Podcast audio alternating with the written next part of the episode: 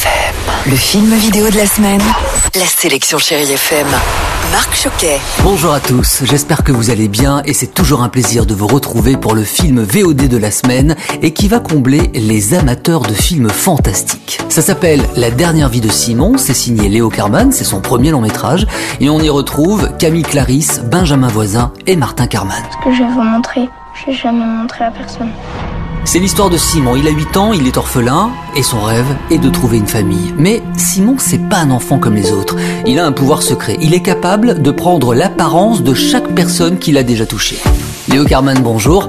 Comment allez-vous? Comment vont vos proches? Écoutez, tout le monde va bien. Euh, pour l'instant, on croise les doigts. Donc euh, voilà, je, je, me sens plutôt chanceux de ce côté-là. La dernière vie de Simon est sortie dans les salles le 5 février dernier.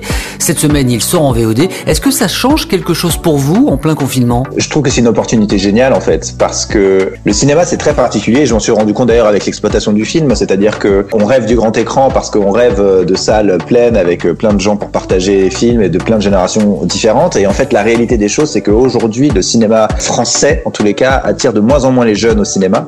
Et ce film est un film clairement axé famille. Mais c'est vrai que du coup, je me dis que l'exploitation VOD du film pourrait permettre à ce public plus jeune euh, d'y accéder, surtout en ce moment où, euh, en fait, euh, parfois les familles sont regroupées un peu contre leur gré.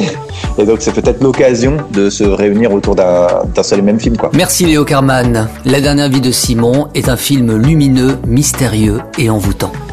Toujours disponible en vidéo à la demande, Les Éblouis, là aussi c'est son premier film signé Sarah Succo avec Camille Cotin, Jean-Pierre Daroussin, Eric Caravaca et Céleste Brunkel. Les Éblouis décrit de manière efficace l'embrigadement d'une famille dans une communauté qui les accueille.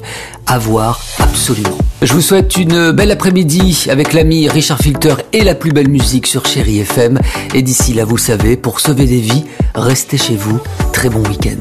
Retrouvez cette chronique et tous les podcasts de Chéri FM sur chérifm.fr.